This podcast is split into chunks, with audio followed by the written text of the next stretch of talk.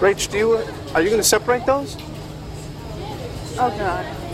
Oh, I'm being like a total laundry spaz. I mean, am I supposed to use like one machine for shirts and another machine for pants?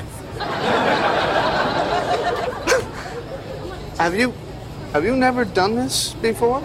Well, not myself, but I, I know other people that have. okay, you caught me. I'm a laundry virgin. Uh,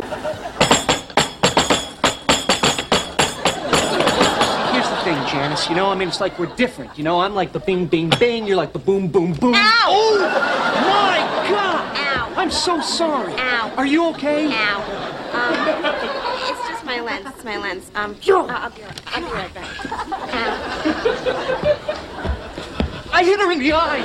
I hit her in the eye. This is the worst breakup in the history of the world. Oh How many of those have you had? Oh, I don't know. A million?